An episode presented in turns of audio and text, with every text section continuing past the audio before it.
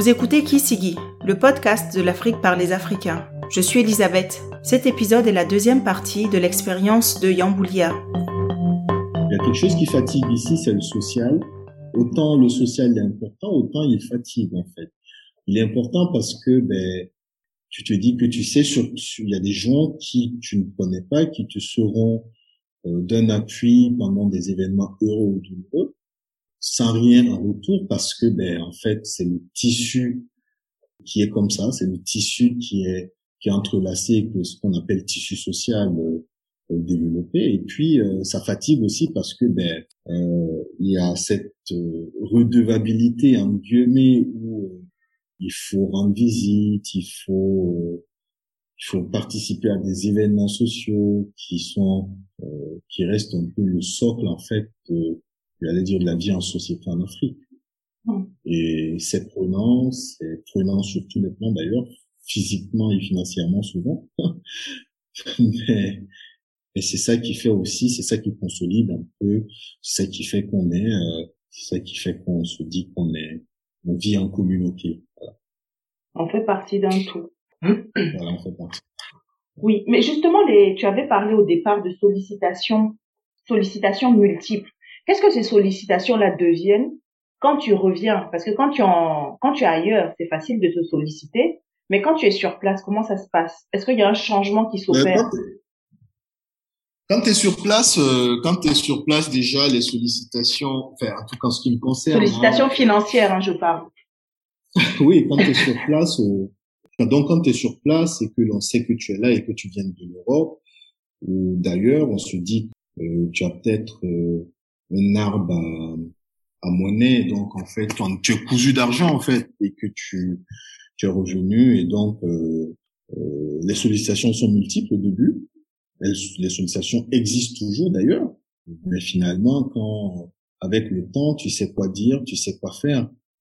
Moi, moi, ce qui me ce qui me gêne un peu souvent dans les sollicitations, c'est que c'est souvent pour du futile en fait. Euh, il y en a qui ont des vraies problématiques, il y en a qui ont, ont vraiment besoin qu'on les aide. Et puis il y en a qui te sollicitent pour euh, pour fêter un anniversaire ou pour euh, je sais pas moi parce que ben euh, ils veulent euh, avoir des dépenses de prestige mais ils n'en ont pas les moyens et que peut-être toi tu peux les aider tu te poses des questions un peu sur, euh, on va dire, sur euh, sur leur démarche déjà. Voilà. tu te poses beaucoup de questions. Avant, peut-être que euh, tu aurais dit, ah, tiens, viens prendre et puis ci. Mais aujourd'hui, tu sais comment tu travailles. En fait, quand j'étais en France avec euh, avec mes amis, avec tout le monde d'ailleurs, on était ensemble, on se disait, ben l'argent du blanc, on le gagne pas gratuitement, quoi. Euh, il faut bosser pour avoir de l'argent. Et, mmh. ici, en fait, souvent, euh, il faut peut-être, il faut bosser, c'est vrai, mais il faut beaucoup demander souvent. Et ça, ça, ça gêne un peu. Euh, on est toujours dans cette dynamique de, de tendre la main, où euh, celui qui a de l'argent ne sait pas quoi faire de son argent, et c'est toi qui sais que tu, tu sais quoi faire de ton argent, et puis c'est, c'est assez gênant, mais les sollicitations existent toujours, elles existeront toujours. Mm-hmm. Euh, il faut juste faire le choix et puis euh, se donner une ligne de conduite en te disant que là je peux aider, là je peux pas aider. Et puis euh, bon sur le long terme, je, suis devenu, euh, je me suis tropicalisé à fond mm-hmm. et, euh, et ben ils se rendent compte qu'en fait je n'en ai même pas d'ailleurs. Voilà. Et je suis peut-être, je suis peut-être même plus endetté que voilà, parce que j'avais j'avais foi à mon projet et que et que j'ai dû mettre en plus des économies et des aides des personnes parce que il n'y a pas que les économies et la famille, il y a eu euh, il y a eu des personnes de bonne volonté qui m'ont aidé spontanément à, parce qu'ils croyaient à mon projet, parce qu'ils étaient aussi contents que je sois rentré que j'avais envie de mettre en place quelque chose qui, qui répond à, leur, qui répond à leurs aspirations. Donc oui, il y a eu tout ça. Et ben il y en a qui se rendent compte qu'effectivement, euh, était peut-être plus fauché qu'eux. Mais à le mythe de, de celui qui est en Europe, qui est rentré, qui a toujours euh, qui a un niveau de vie, on va dire, ou qui a des besoins, qui a des envies, ou qui fait certaines choses et on se dit qu'il a l'argent et que donc il faut forcément venir demander, spolier. Euh. Il y en a, il y a, il y a des sollicitations qui sont qui sont vraies, sérieuses et légitimes, mais il y en a aussi, c'est du c'est du futile, quoi. C'est du superfétatoire. C'est du... Ils existent toujours ces sollicitations-là. D'accord. Toi, t'es rentré, t'es sur le terrain. Toi, est-ce que tu as une solution dans la manière de, on va dire, de coopérer ensemble? Pour être honnête, euh, pour être honnête, euh, j'ai pas de solution, non. Mais je sais, je sais qu'il y a une chose qui marche bien, c'est c'est la capacité d'écoute.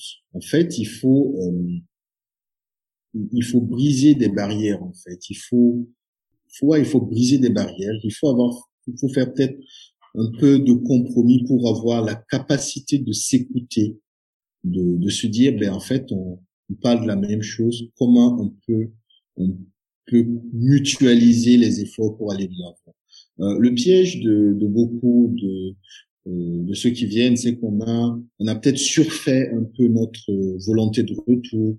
On a tout idéalisé et quand on rentre, en fait, on a une claque.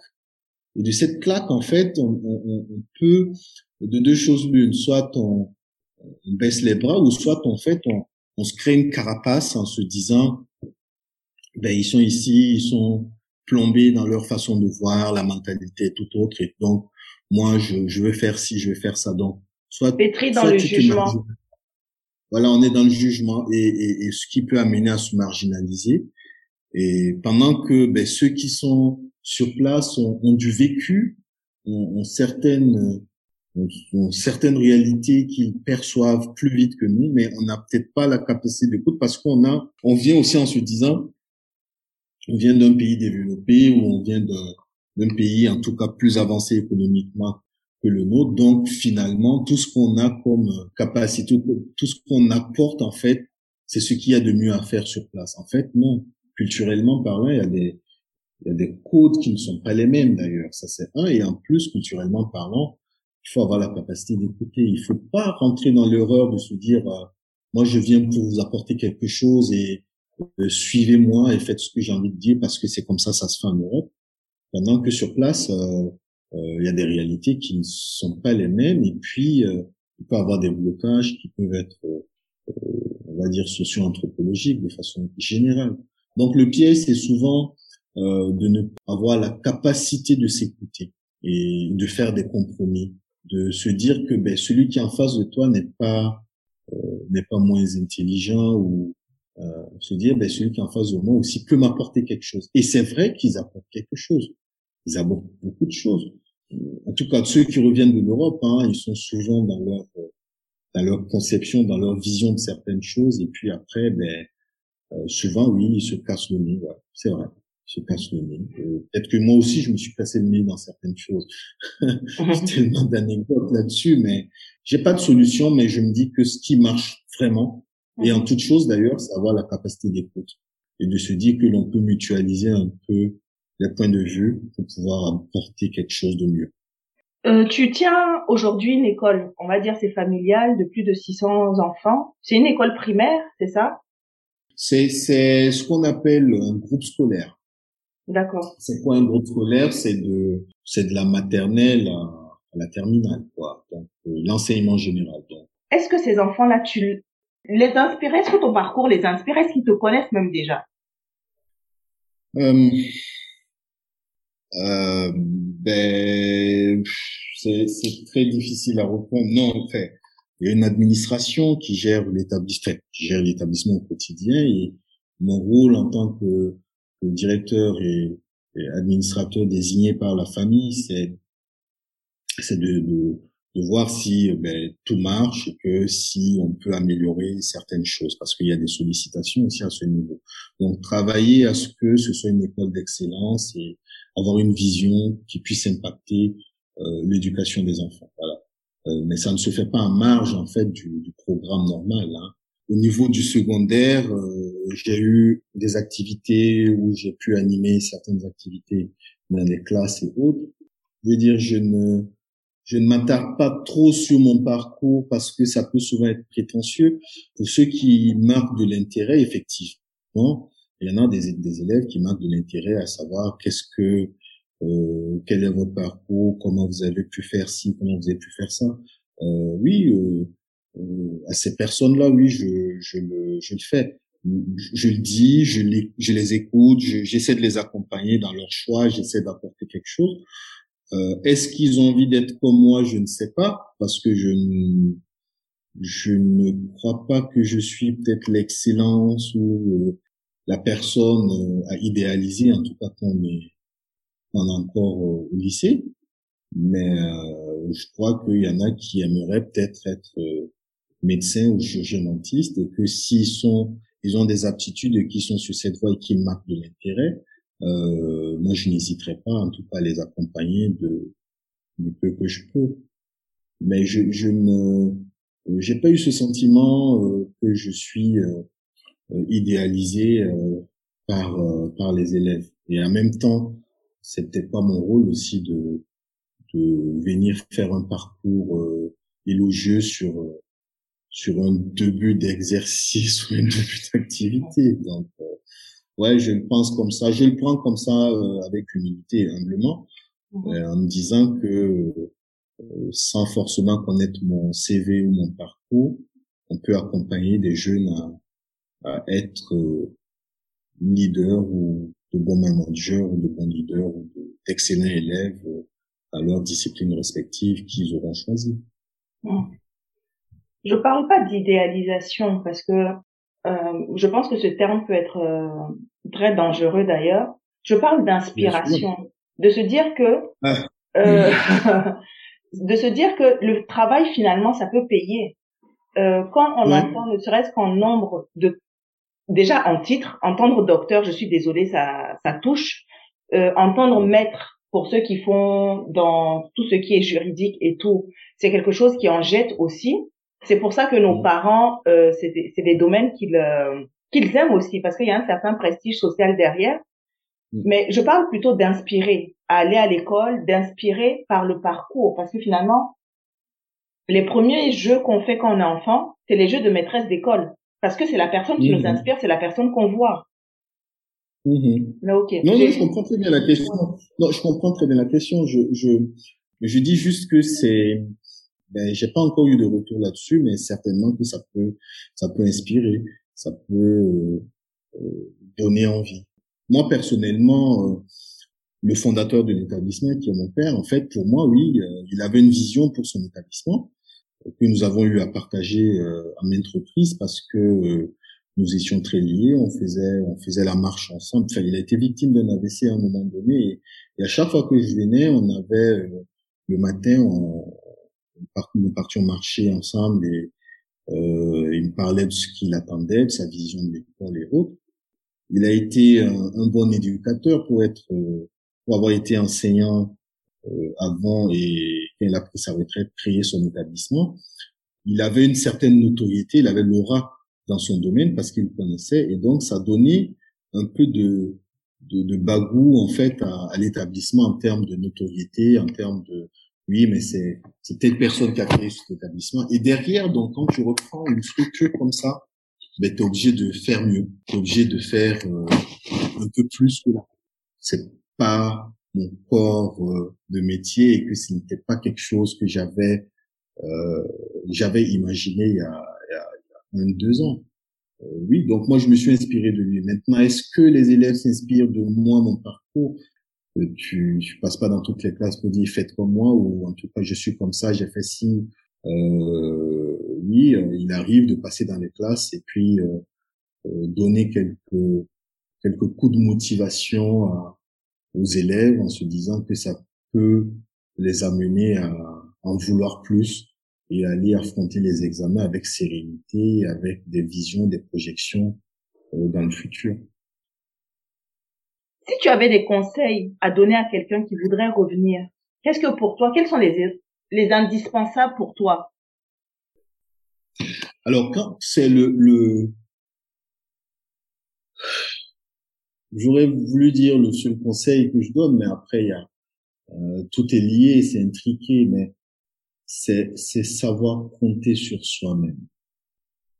Euh, pour entrer et quand on se prépare mentalement, on n'est jamais suffisamment préparé et puis on a des revers. Donc c'est c'est de se dire en fait si ton objectif de retour est, est, louable et mûri, parce que souvent c'est pas mûri, et même quand c'est mûri, c'est pas suffisamment mûri. euh, c'est de se dire que ben en fait tu ne peux que t'appuyer sur toi-même. Voilà. Personne ne se réalise par lui-même, c'est vrai. Tu t'appuies toujours sur quelqu'un pour te réaliser, mais il faut d'abord être sûr que tu peux toucher le fond et te relever. Et ça, c'est quand même très important. Pour le reste, euh, rien n'est facile.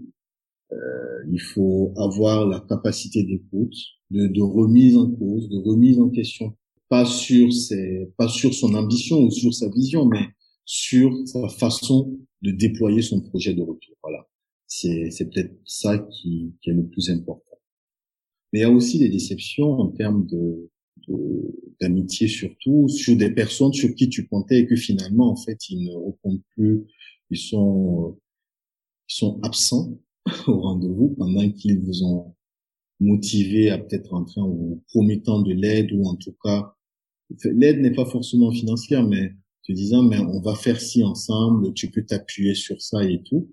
Et puis finalement en fait quand tu rentres en fait t'as pas t'as rien sur qui t'appuyer pour ceux qui ont de la famille euh, avec qui il y a des bons liens, euh, ben, je, je, les exhorte à, à, consolider cela parce que ben, je me dis que le tout, c'est d'avoir un socle. Le meilleur des socles, le plus souvent, c'est familial.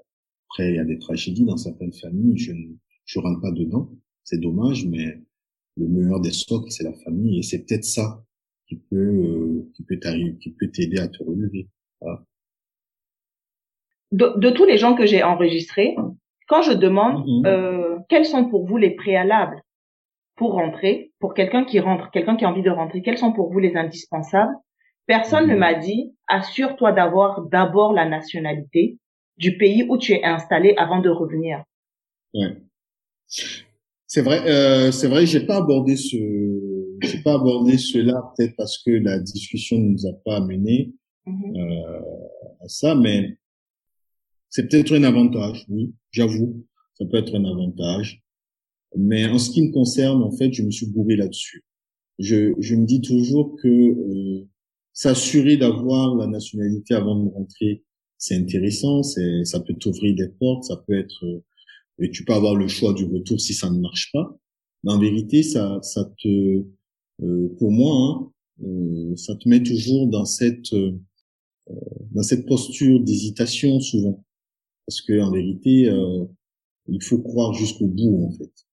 Et euh, croire jusqu'au bout, ça se dit, euh, j'ai le choix de repartir, mais et si j'ai pas le choix de repartir, en fait, il faut que ça marche en fait. Et euh, et quand tu as peut-être la nation disant, ben au, au, premier obstacle, tu baisses les bras, peut-être que tu vas retourner. Fait chacun son parcours de vie, c'est vrai, mais en ce qui me concerne, je trouve que c'est pas le primordial. Le primordial, c'est déjà de de croire en soi et de se dire que l'on peut euh, toucher le fond et se relever euh, en restant focus sur son objectif. Peut-être que euh, ça a aidé beaucoup d'aller et de revenir. En ce qui me concerne, le aller-revenir était quand même, c'est parce qu'il y avait cette possibilité d'aller de revenir qui a fait que peut-être le l'aller a été très difficile. Qu'est-ce qui te rend fier aujourd'hui euh, du Burkina et du peuple burkinabé? C'est une grosse, grosse question. Hein euh, et quand je dis une grosse question, c'est pas parce que j'hésite et que je ne suis pas fier du pays. je sais qu'il faut donner de la considération et, euh, au, pays qui t'a vu naître. Donc euh, ça, c'est déjà quelque chose. Et puis, ben, la fierté, c'est de se dire qu'on a toujours des gens. qui rend fier, c'est que au quotidien, nous avons des personnes qui, euh, qui en veulent, qui ont envie de changement, qui ont envie de, de mieux faire, qui savent qu'il y a des, il y a des, des barrières, il y a des, il y a des choses qui sont, euh, qui peuvent être améliorées. Et, de plus en plus, on a l'éveil de conscience de cette jeunesse, en fait, qui constitue petit à petit pour, euh, pour créer une émulation, on va dire, de, de, de changement, d'idées déjà et de changement. Euh, et ça, c'est une fierté, une fierté de se sentir, euh, d'appartenir à un peuple qui, qui en a envie, même si, bien évidemment, on peut égrener euh, un certain nombre de, de vices et de fléaux. Euh, mais au quotidien, on les rencontre tous les jours et on se dit ouais ça, ça c'est quelque chose, et ça rend fier d'appartenir à ce peuple-là. Euh, je parle même pas de ces des braves dames qui euh, se lèvent le matin et qui euh, qui nettoient les rues et qui, qui après s'occupent de leurs enfants en se disant ben on aimerait qu'ils puissent un jour faire en sorte que nous soyons plus des balayeuses ou que ce soit mécanisé. Ouais, c'est la, on va dire, c'est la qualité des, de la chaleur humaine en fait qui te rend fier de ce pays. Il y a de très bonnes personnes et que ça rend fier d'appartenir à ce peuple. C'est c'est ça ma fierté d'appartenir à ce peuple. Si demain on devait parler de toi, qu'est-ce que tu aimerais qu'on retienne finalement de toi? Comme étant l'essence de ton passage?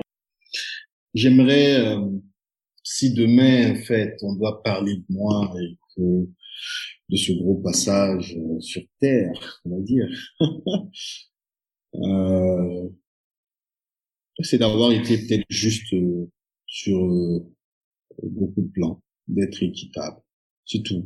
Le reste, le reste, en fait, les gens auront des appréciations variées et diverses. Hein sincèrement, euh, je ne je ne crois pas avoir réalisé grand chose pour qu'on parle de ça, mais le plus important, c'est de se dire euh, est-ce que ben, tu as été utile à ta société d'une certaine façon? Et être utile à sa société d'une certaine façon, euh, société, c'est peut-être un trop gros mot, à sa communauté ou à son environnement. Hein. ça peut être juste dans l'esprit micro et familial hein, ou amical simplement de toute façon, mon père disait souvent, on ne peut pas vivre en autarcie, en fait.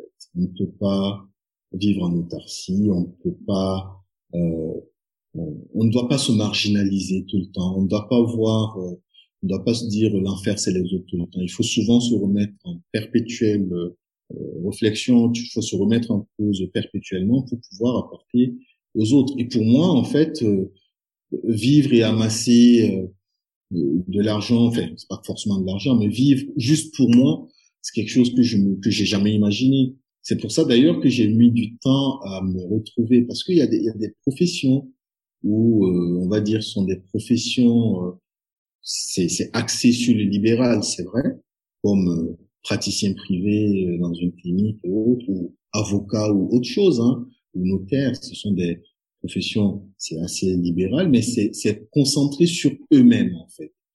Et, et, moi, quand j'ai fini ma chirurgie dentaire, euh, j'aurais pu euh, euh directement euh, aller travailler dans un cabinet ou me mettre à mon compte. Enfin, je n'avais peut-être pas les moyens à l'époque, mais me mettre à, mon, à, mon compte. Et, et j'ai pas voulu de ça. J'ai voulu d'abord avoir une autre vision, une vision plus large. Ce qui m'a amené d'ailleurs à euh, ce que je disais au début, à, à m'engager un peu dans les associations, à travailler aussi dans une ONG qui, qui avait pour vocation d'apporter un peu, d'apporter un plus, on va dire, à, à, ces pays en voie de développement, en pleine structuration dans leur système sanitaire et dans la mise en place de leur politique de santé.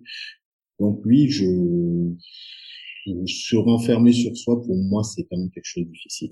Bien que, bien qu'ayant beaucoup d'amis, je, je reste aussi un peu aussi le plus extraverti et le plus peut-être solitaire aussi parce que je, ben, j'intériorise aussi certaines choses. Je parle peu de moi et j'aime apporter plus aux autres. Voilà. Ok. Super. Si tu avais un mot de la fin, ben, je te remercie, toi, déjà, de cette initiative, de prendre des avis un peu partagés de, de, de, ce, de ces retours, hein, à la source, au pays ou à la source, je sais pas, à la base. C'est peut-être, euh, souvent quand on rentre, on a, on a peu de cadre d'expression, en fait, de, de nos ressentis. Hein. Il y a beaucoup qui, euh, qui, qui affrontent des échecs et qui ne le disent pas et qui n'arrivent pas à l'extérioriser, à l'exprimer avec des personnes qui ont le même ressenti ou qui ont vécu la même chose. Peut-être que ça existe, mais j'en connais pas beaucoup. Ça permet aussi de se forger. Comme quand tu m'as quand tu m'as parlé de l'émission, euh, moi j'ai les questions, ça m'intéressait pas plus, mais oui, c'était le plaisir aussi de rediscuter avec toi. Si j'ai un mot de la fin, c'est que euh, il faudrait euh, quand on a des choix, il faudrait peut-être les assumer moi j'ai j'ai j'ai euh, j'ai manqué beaucoup de cela à certains moments de, de, mon parcours, de mon petit parcours de vie. Aujourd'hui, je j'essaie d'assumer un tout petit peu mes choix. Et, euh, et quand je suis dans l'erreur, ben, il faut arriver à le détecter très tôt et puis à changer de direction. Mais rester focus sur son objectif. Et ça, c'est quand même très important qu'on a euh, cette volonté de retour, euh, cette ambition de, de revenir apporter un peu plus à sa communauté, puisque ben, le plus souvent, c'est on, on est parti pour euh, pour des études le plus souvent ou pour l'aventure, mais avec pour ambition de de retourner euh, apporter plus ou se réaliser simplement. Après, chacun a son parcours de vie, mais je crois que quand on apporte plus à sa communauté, on s'épanouit. Et au mot de la ben, merci à toi pour. Bah, super, merci beaucoup. J'ai adoré ce partage-là, même si on reste, euh, on reste toujours dans la complexité d'esprit, mais ça c'est, on va dire, c'est un caractère. Hein. on, que ça soit toi ou moi, on est, on peut pas exprimer une idée simple, parce que dans l'idée simple, on se trouve obligé de dire, ouais, mais ça, au fait, il faut vous regarder sous cet angle-là aussi.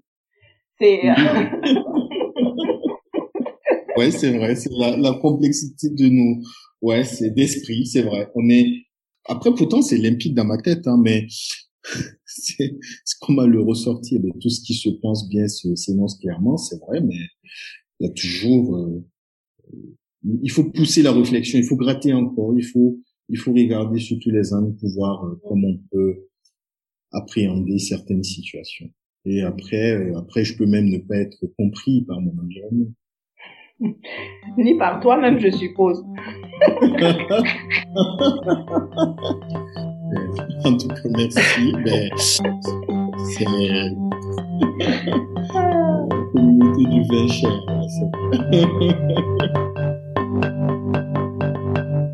Nous voici à la fin de cet épisode de Qui avec Yamboulia. Merci de l'avoir écouté. Si vous avez eu l'impression que je parle fort dans cet épisode, c'est juste que je suis enrhumée et ne m'entends pas parler. Je suis désolée de la gêne que cela aurait pu causer. Cet épisode vous a plu, merci de le commenter sur Facebook ou Instagram et de le partager. Si vous avez des questions sur le parcours de Yamboulia, n'hésitez pas à m'écrire. Vous pouvez prendre contact avec moi sur Instagram ou sur Facebook. Vous trouverez en commentaire le lien vers la page Facebook du cabinet dentaire de Yamboulia si vous voulez le contacter directement. Chaque expérience peut être utile à une personne qui écoute. Je vous dis à la semaine prochaine